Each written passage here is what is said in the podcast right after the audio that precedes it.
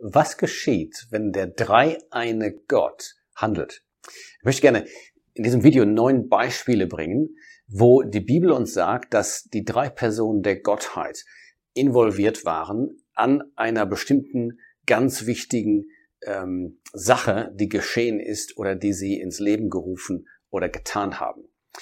Wenn die drei Personen der Gottheit handeln, handeln sie immer in vollkommener Harmonie. Wir haben darüber schon gesprochen in Teil 1, aber ich möchte gerne noch einmal kurz zeigen vorher, wie sich das schon bewahrheitet und gezeigt hat, als der Herr Jesus auf der Erde war. Und ich lese dazu einmal kurz aus dem Johannesevangelium, bevor wir dann zu den konkreten Ereignissen kommen. Johannes 5, Vers 19, da sagt der Herr Jesus, der Sohn kann nichts von sich selbst aus tun, außer was er den Vater tun sieht. Der Sohn kann nichts von sich selbst aus tun. Manche haben den Vers leider vollkommen missbraucht, als wenn der Sohn irgendwie dem Vater unterlegen wäre, als wenn er gar nicht Gott wäre. In Wirklichkeit sagt der Vers etwas sehr, sehr Schönes, nämlich, dass der Sohn immer in Harmonie mit dem Vater handelt und dass es gar nicht denkbar wäre, dass der Sohn unabhängig oder gegen den Willen des Vaters handelt. Übrigens auch nochmal in der zweiten Hälfte des Verses. Das geht noch weiter. Denn was irgend er tut, also der Vater, das tut auch, jetzt steht sogar dabei, in gleicher Weise der Sohn.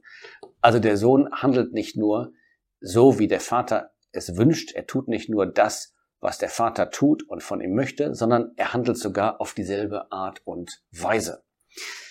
Dann ein Vers äh, etwas später, Vers 23, der auch nochmal etwas zeigt in Bezug auf diese Harmonie zwischen den Personen der Gottheit damit alle den Sohn ehren, wie sie den Vater ehren.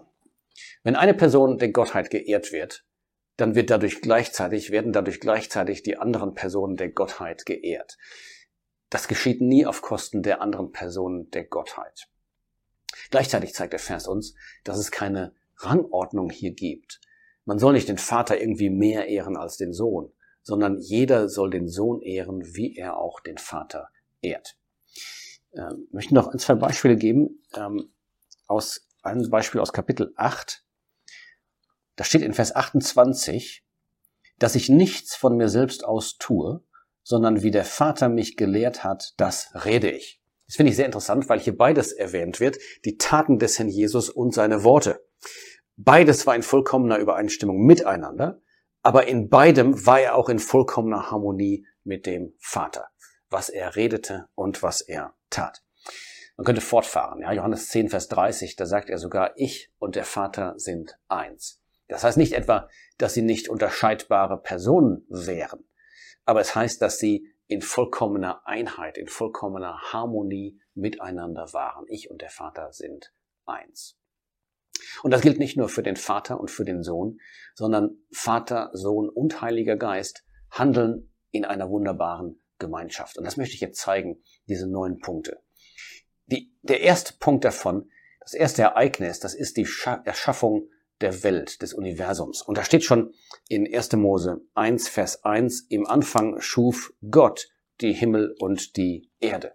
Und Gott ist da schon Elohim, also Plural. Da wird es schon angedeutet. Aber wir lesen dann auch etwas später, Vers 2, dass der Geist Gottes beteiligt war. Der Geist Gottes schwebte über den Wassern. Und dann erfahren wir im Neuen Testament, dass Gott, Hebräer 1, tatsächlich die Welt gemacht hat durch den Sohn. Und das wird dann nochmal betont. Johannes 1 sagt sogar, dass es gar nichts Erschaffenes gibt, das nicht durch das Wort erschaffen worden wäre.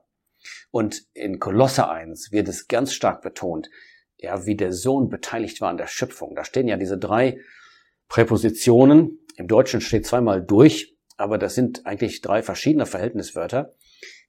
Alles wurde geschaffen durch ihn und dann steht nochmal durch ihn und dann für ihn.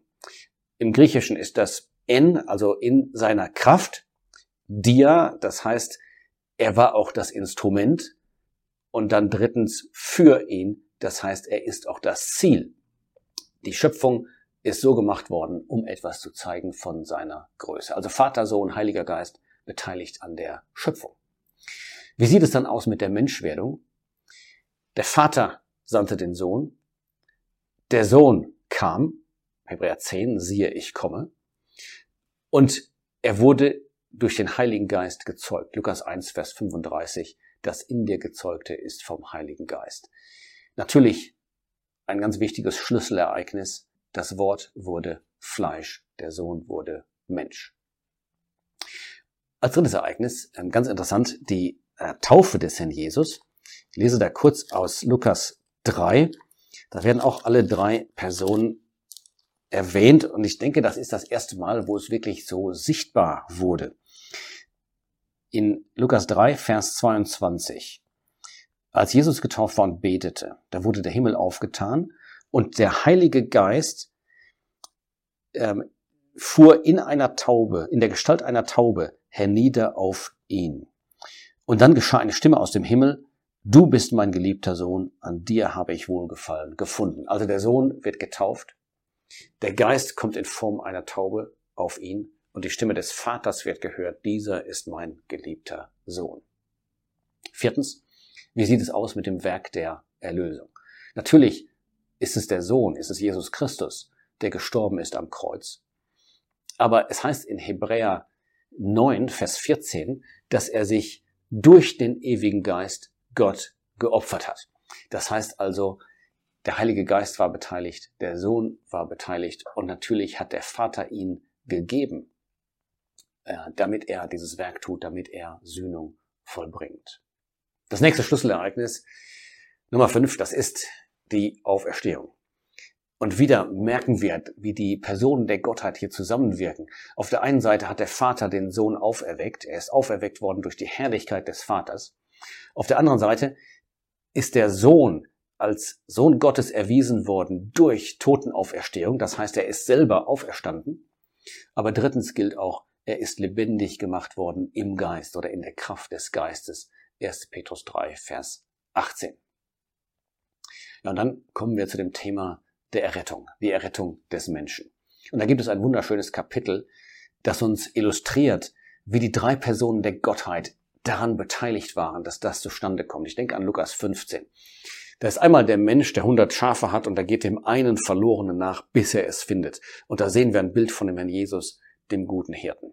Aber dann ist da diese Frau und die benutzt das Licht, um die Münze zu finden, die Drachme, die verloren war. Und das ist so ein schönes Bild von dem Heiligen Geist, der den Menschen ins Licht stellt.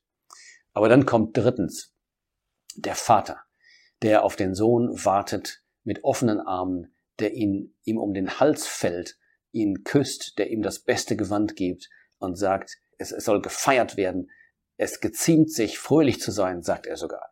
Und mit diesem Gleichnis, ja, die drei Berichte bilden ja ein Gleichnis.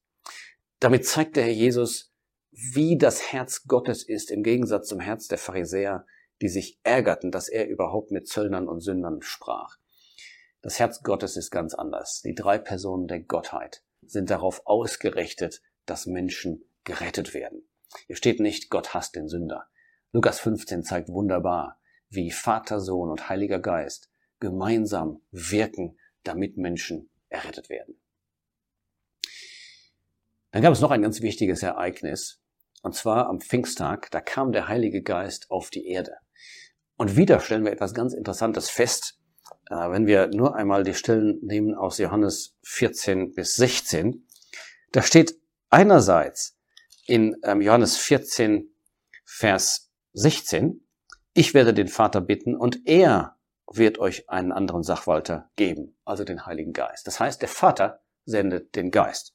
Aber dann steht in Kapitel 15, Vers 26, wenn aber der Sachwalter gekommen ist, das heißt, der Vater sendet ihn nicht nur, sondern der Geist kommt auch selber. Und dann heißt es drittens, den ich euch von dem Vater senden werde. Also der Vater sendet ihn, der Sohn sendet ihn und der Geist kommt, wie es dann auch noch einmal heißt in Kapitel 16, Vers 8, wenn er gekommen ist. Eine große, vielleicht die kennzeichnende Segnung der christlichen Zeit, und wieder sind die drei Personen der Gottheit beteiligt. Dann geschah natürlich noch etwas.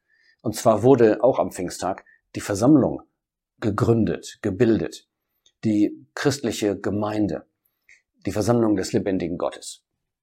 Und wieder liest man von allen drei Personen der Gottheit.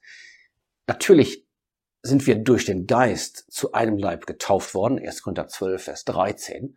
Aber es ist auch wahr, dass Gott sich die Versammlung erkauft hat durch das Blut seines eigenen. Das heißt, Gott ist daran beteiligt. Und dann ist es natürlich ähm, ergreifend zu lesen in Epheser 5, dass es heißt, dass der Christus die Versammlung geliebt und sich selbst für sie hingegeben hat. Vater, Sohn, Heiliger Geist beteiligt daran, diesen Leib, diese Gemeinschaft, diese Gemeinde ins Leben zu rufen. Mein neunter und letzter Punkt hat zu tun mit der Gemeinschaft. Als Christen können wir Gemeinschaft haben mit Gott, und zwar mit diesem dreieinen Gott. Und ich lese dazu einmal aus dem Epheserbrief, um zu zeigen, wie Vater, Sohn und Heiliger Geist daran beteiligt sind. Epheser 2, Vers 18. Denn durch ihn, durch den Herrn Jesus, er ist die Grundlage, haben wir beide, also Juden und Nationen, den Zugang durch einen Geist zu dem Vater. Das ist der Wille Gottes. Er möchte, dass wir Gemeinschaft haben mit dem Vater und dem Sohn und der Heilige Geist befähigt uns, diese Gemeinschaft wirklich zu genießen. Wir haben Zugang zu dem Vater durch den Geist.